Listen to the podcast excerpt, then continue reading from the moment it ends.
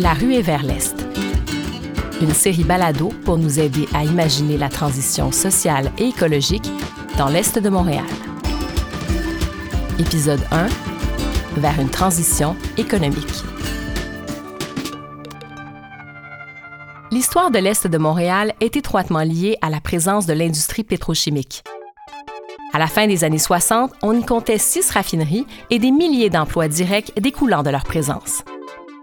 Avec le départ de plusieurs gros joueurs au fil des décennies et les préoccupations écologiques grandissantes, le renouveau économique et social de l'Est de Montréal est à imaginer. Quelle vision d'avenir peut-on souhaiter pour ce territoire? Comment revitaliser l'Est de l'île tout en rendant hommage à son passé ouvrier?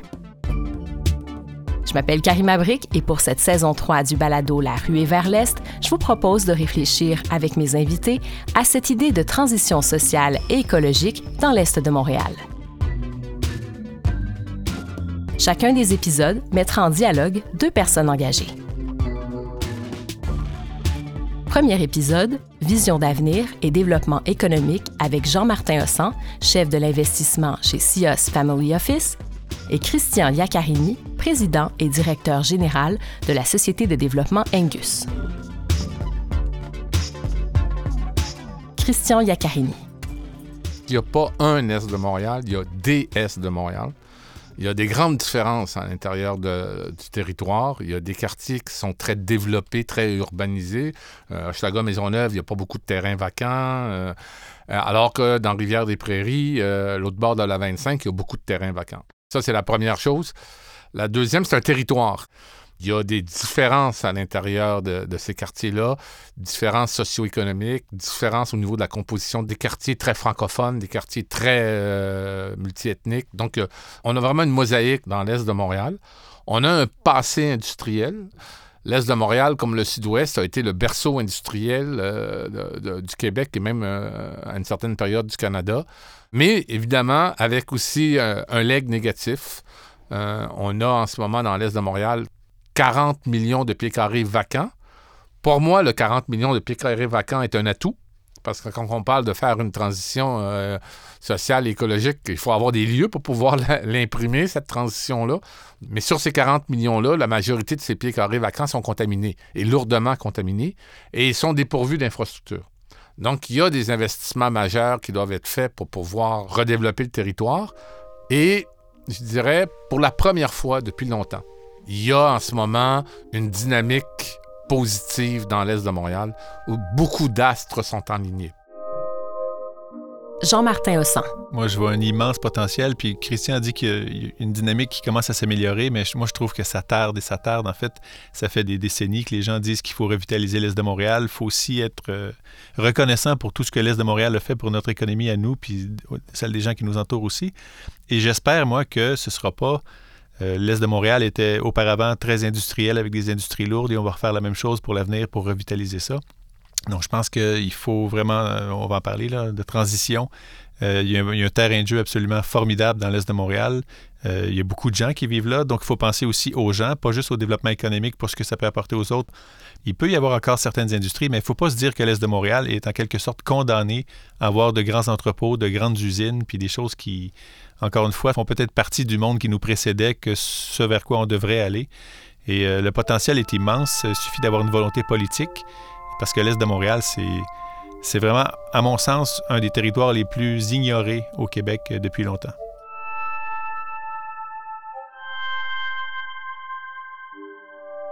Oui, il faut changer le passé industriel de l'Est de Montréal, etc. Mais le port de Montréal, il va rester là. Le port de Montréal va rester là. Euh, puis c'est un atout qu'on a dans le territoire. Il faut juste le valoriser, cet atout-là. Quand on dit on a le port de Montréal, ça veut dire qu'on a des camions tous les objets que vous avez, ils viennent par le port de Montréal. Donc, on en a besoin. Il y a du transport routier pour faire en sorte que ce transport soit fluide, mais qu'il ne soit pas non plus une nuisance pour les gens du territoire. Nombreux sont les acteurs et actrices du milieu qui espèrent un nouvel essor pour l'Est de Montréal, plus vert et plus inclusif. Mais les défis sont nombreux et les pièges à éviter aussi. Il y a beaucoup de terrains euh, à décontaminer. Euh, le chiffre est peut-être pas exact, mais je pense que 20% de tous les terrains contaminés au Québec sont à peu près dans ce coin-là. C'est immense. Donc, une fois que ça c'est fait, on fait quoi avec ces terrains-là? Est-ce qu'on remet d'autres industries? Il y a un danger que ces terrains-là servent à des grands entrepôts pour des nouveaux centres de distribution. Amazon étant l'exemple le plus frappant.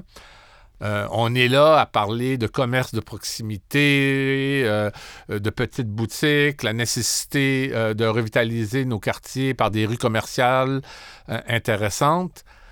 Et on irait installer un méga entrepôt d'Amazon dans l'est de Montréal pour pouvoir dire vous commandez sur Amazon, puis dans deux heures, on vous livre. J'ai même pas besoin d'aller l'acheter au magasin. Je vais sur Internet, puis je lis tout de suite. Deuxièmement, c'est des grands consommateurs de terrain, parce que c'est des méga entrepôts qui font, immenses, qui utilisent de moins en moins de main-d'œuvre et qui vont en utiliser de moins en moins. Les camions vont devenir autonomes. Le racking, aller remplir, ça va devenir, c'est des robots qui vont le faire. Dans quelques années, il y aura très peu de monde qui vont travailler dans ces méga entrepôts-là, mais ça va avoir bouffé nos terrains. Alors, euh, ça, c'est le grand danger d'avoir en ce moment des pieds carrés de terrain vacants. Le grand danger, c'est euh, les méga entrepôts sans pied de plafond, etc. Il y a des emplois dans l'industrie du savoir qui sont pas mal plus intéressants, je pense, que les emplois de, ce qu'on connaissait avant dans l'Est de Montréal. L'importance d'avoir un campus euh, universitaire lié à, ce qu'on veut développer comme industrie, comme économie dans, dans l'Est de Montréal, il faut aussi aller là-dessus. Pour renouveler le parc industriel de manière durable, de nouveaux secteurs d'activité devront être implantés sur le territoire. Si on veut que cette région-là soit développée dans les industries du savoir et des, choses plus innovantes, il faut en quelque sorte la désenclaver. Ça, c'est un problème dont on parle tout le temps, tout le temps, que l'Est de Montréal est en quelque sorte euh, enclavé sur l'île, parce que pour circuler, vers et hors de cette région-là, il faut avoir une voiture.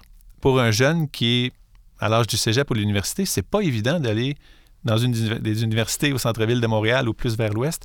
Donc ça, il faut vraiment faciliter la chose, que l'accès à l'éducation soit aussi facile pour les gens de l'est de Montréal que les gens qui sont au centre, que l'accès à des boulots intéressants dans tous les domaines soit aussi facile aussi. Donc c'est sûr que le transport est une condition sine qua non à la transition ou au développement de l'est de Montréal, comme ça l'a été dans toutes les régions du monde. Ce n'est pas une exception. Et ça, moi, j'ai été ravi de voir qu'il y avait des investissements récents là-dedans. Toute la question des infrastructures de transport on voit le problème. C'est une heure et demie là, à partir de Pointe-aux-Trembles aller à l'Université de Montréal. C'est une heure et demie. Là. On est à Montréal. Là. Euh, bon. L'UCAM vient d'ouvrir un pavillon universitaire à Saint-Constant. Euh, il n'y a aucun pavillon universitaire dans, l'Est de Montréal. Ça, je pense qu'il y a les infrastructures de ce transport, mais il y a les infrastructures de savoir.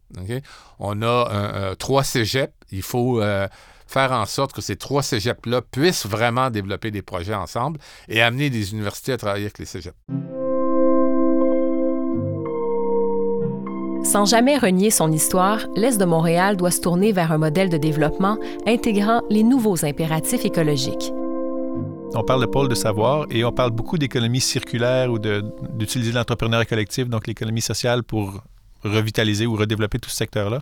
Il y aurait moyen de justement faire avec une vision euh, concertée et euh, qui mobilise les gens, en faire un centre mondial par excellence en économie circulaire, montrer comment on peut utiliser les extrants d'une entreprise pour votre entreprise, montrer comment l'entrepreneur collectif peut développer euh, de la prospérité autant que n'importe quel autre type d'entrepreneuriat et que aussi l'entrepreneuriat collectif survit davantage aux crises que les, les Inc. traditionnels. Donc, il y aurait non seulement une façon de augmenter la prospérité de cette région-là, mais aussi de, je dirais, de faire école sur le fait que l'entrepreneuriat collectif et l'entrepreneuriat social dans d'autres sphères, c'est la voie de l'avenir, en fait. Et je pense que l'Est de Montréal a l'ouverture d'esprit pour innover et faire des choses qu'on ne faisait pas avant ailleurs au Québec. L'Est de Montréal est en ce moment là, à la fine pointe au niveau de l'économie circulaire, en avant de tout le monde.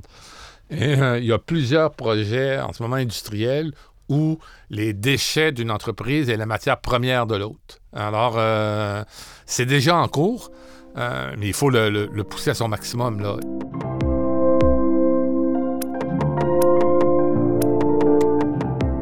Mais en ce 21e siècle, le développement d'un territoire ne peut se faire au détriment des populations locales.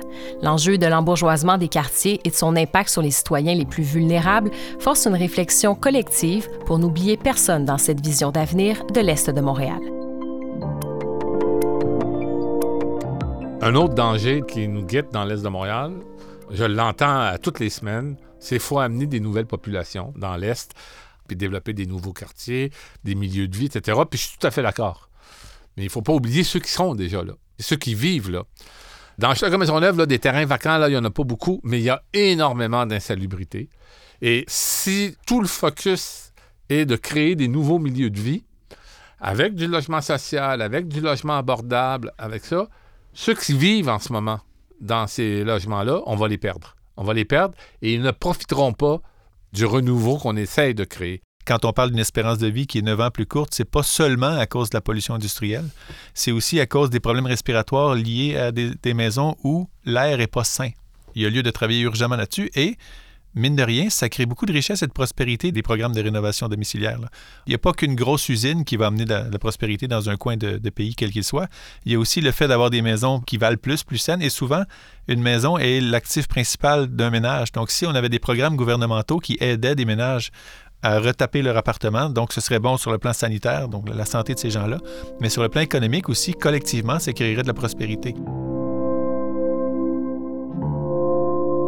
Avec par endroits des quartiers densément peuplés et inversement des millions de pieds carrés de terrains industriels vacants, l'Est de Montréal est un milieu très hétérogène, mais une constante demeure depuis des décennies, freinant son épanouissement. Le transport en commun y est insuffisant et plusieurs autres enjeux appellent des solutions. Il faut intervenir donc sur les infrastructures de transport. Il faut intervenir sur la décontamination des sols. Il faut intervenir sur les infrastructures de savoir. Il faut soutenir les entreprises, tant privées que collectives, pour développer des nouveaux projets innovants. Mais il faut aussi travailler sur, directement sur les besoins de la population. Le social, c'est quoi dans un concept de transition sociale et écologique? C'est la population. C'est comment on va travailler avec la population. Et dans cette perspective, les entreprises d'économie sociale ont un rôle important à jouer. La force de l'entrepreneuriat collectif, c'est que ça part des besoins. Ça identifie d'abord les besoins et les aspirations d'une collectivité, ça mobilise les ressources qu'il faut pour euh, prodiguer ce, service-là ou produire le, bien en question. Et ça fonctionne très bien parce que tout le monde y met du sien et non pas de simplement maximiser le profit qui découle d'un projet. C'est entre autres euh, pour ça que souvent les entreprises collectives ou d'économie sociale sont naturellement très actives en développement durable parce que comme ça part des besoins de la collectivité et que les gens vivent au cœur du projet qui se développe, ils n'ont pas intérêt à, polluer leur environnement. Il y a l'acceptabilité sociale puisqu'ils ont été inclus dès le départ dans la planification de tout ça.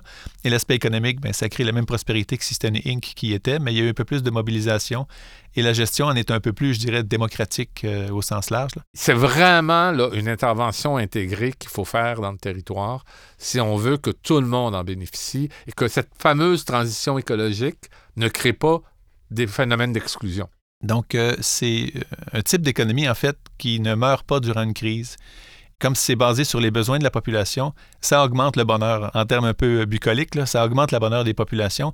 Et d'ailleurs, c'est pas un hasard que les pays dans le monde qui sont toujours classés parmi les, les plus heureux et les plus développés sur le plan social le pilier collectif est une grande part du PIB. Au Québec, c'est plus de 10% de notre PIB qui provient de ce genre de développement-là.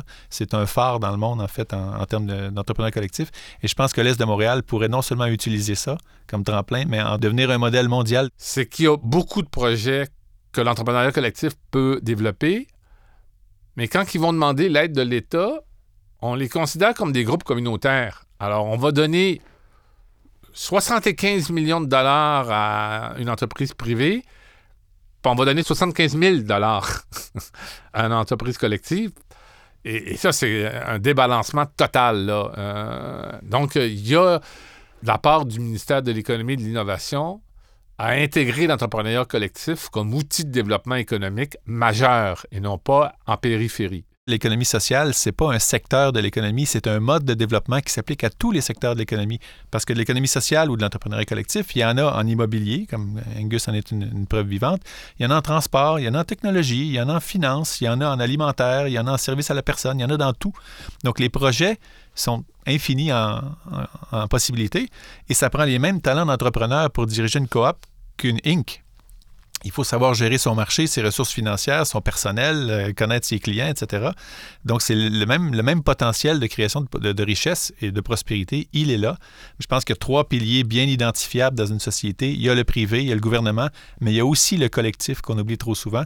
Et quand il y a un territoire à revitaliser ou un, ou un problème à régler ou que ce soit, on se demande souvent est-ce que c'est le privé ou le gouvernement qui devrait s'en occuper? Et on oublie souvent de, se dire est-ce que le, le, pilier, le troisième pilier qui existe et qui est très fort ici, le collectif pourrait aussi s'en occuper? Chaque jour, entreprises, citoyens et citoyennes, milieux communautaires ainsi que des élus s'activent à nourrir et déployer cette vision de demain pour l'Est de Montréal. Les choses bougent et des opportunités s'ouvrent pour parvenir à revitaliser cette portion de l'île. En collaborant ensemble, le privé, le public et l'entrepreneuriat collectif peuvent jouer un rôle majeur dans la concrétisation de ce renouveau de l'Est. J'ai travaillé dans ces trois piliers-là. J'ai eu une période de, ma carrière où j'étais dans un ou l'autre de ces trois piliers-là. Et ce dont je me rends compte, c'est que les meilleurs projets, c'est ceux auxquels les trois piliers contribuent. Vraiment. En fait, que les trois piliers collaborent plutôt que de se voir comme mutuellement exclusifs. Et un exemple de ça, c'est récemment, euh, où, je suis, euh, CS Family Office, c'est un bureau de gestion de patrimoine Évidemment, nos clients sont pour la plupart des entrepreneurs privés.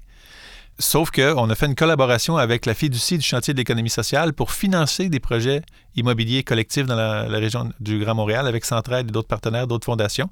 Donc là, c'est un bel exemple de fonds privés qui s'unissent avec d'autres collaborateurs euh, du secteur plus collectif pour faire avancer euh, un projet particulier au grand bénéfice de la collectivité en question. Et je pense que ce genre de projet-là va être de plus en plus nombreux, où l'argent du privé, ça va dans le collectif, où le collectif devient peut-être un fournisseur ou un client d'une entreprise privée, où le gouvernement, évidemment, met en place un cadre pour que les deux autres piliers puissent bien fonctionner là-dedans. Aujourd'hui, la pression sur le foncier est un enjeu préoccupant. Il faudra s'y attarder si l'on veut développer ces nouveaux pôles économiques, ces artères commerciales vivantes et ces futures zones résidentielles abordables pour les familles. La propriété collective du foncier va devenir fondamentale. Je regarde ce qui se passe au niveau résidentiel, ça n'a pas de sens, là. Et euh, au niveau commercial aussi. Pour moi, c'est quelque chose de très troublant. Il y a un, double discours. D'un côté, on veut des commerces locaux, des commerces de proximité, etc. Mais le foncier monte à une telle vitesse que ces commerces-là ne sont pas capables. C'est juste les grandes chaînes qui sont capables. Alors, il faut fiduciariser, il faut collectiviser de, plus en plus le foncier si on veut être capable de soutenir un développement euh, intégré et intelligent, tant au niveau logement qu'au niveau commerce. Moi, je crois de plus en plus qu'il faut le collectiviser. Si ni les gouvernements bougent suffisamment ou le secteur privé, Inc., disons, n'y voit pas d'intérêt, le collectif va s'en occuper la nature horaire du vide, là, à un moment donné, il y a des gens qui vont se mobiliser, qui vont monter des projets et qui vont faire en sorte que ça se développe à leur façon. Ce serait idéal que les trois piliers collaborent, comme je le disais tantôt, gouvernemental, privé, collectif. Mais en, bout de ligne, s'il ne se passe rien, les collectivités locales vont se prendre en main. Euh, c'est inévitable. La perspective de redynamiser l'Est de Montréal est stimulante et emballante. Il y a ici une chance d'inventer collectivement un nouveau modèle de développement dans l'Est de Montréal, on ne veut pas rattraper le reste des territoires. On veut être en avant, faire un saut pour être carrément dans le 21e siècle et démontrer qu'il y a un avenir économique autre que ce qui se fait en ce moment partout au Québec. D'être un exemple de reconversion, de transformation de l'économie pour une économie plus juste, plus équitable, plus écologique. De démontrer que ça se peut. C'est ça le défi, c'est de créer une nouvelle économie qui va être un moteur pour toute l'économie du Québec. Comme société québécoise, on a une chance historique en ce moment de se servir de l'Est de Montréal pour être en avant de la parade au 21e siècle l'humanité est sortie de l'âge de pierre, c'est pas parce qu'il n'y avait plus de roches, c'est parce qu'ils ont évolué vers autre chose. Mais c'est pas parce qu'il reste une goutte de pétrole dans le sol sur la planète qu'il faut absolument aller jusque-là avant de voir autre chose. On sait que ça va avoir une fin physique, les énergies fossiles. Donc, ceux qui vont être les plus bright et les plus rapides à développer ce qui suit ben, vont être ceux qui vont être le modèle des autres et l'Est de Montréal en particulier euh, fait partie de ceux-là. Il faut commencer à travailler maintenant, puis on va voir les effets dans 10 ans. Il ne faut pas voir le temps comme un problème, mais plutôt comme un atout, se donner le temps. Je crois qu'il faut mettre en ce moment les bases. Donc oui, on va voir les premiers résultats dans 10 ans, mais c'est très, très court, 10 ans. François Mitterrand qui disait qu'il fallait jouer avec le temps, mais il faut jouer avec le temps. Le temps est en notre faveur. Puis un exemple aussi à suivre, c'est les Pays Basques en Espagne. Les Pays Basques, il y a quelques décennies de ça, c'était un des endroits les plus glauques et lugubres en Europe. Sur le plan économique, c'était une des zones les, les plus grises de l'Europe et ils ont beaucoup misé sur l'entrepreneuriat collectif et sur la culture. Et maintenant, c'est une des régions les plus prospères de toute l'Union européenne. Donc, les Pays Basques ont vraiment développé quelque chose avec une vision d'il y a quelques années qui paye aujourd'hui. mon, espoir pour l'Est de Montréal, c'est que le potentiel dont recèle cette région-là soit utilisé à, à bon escient et que ça devienne ce que ça peut devenir. Go East, young man.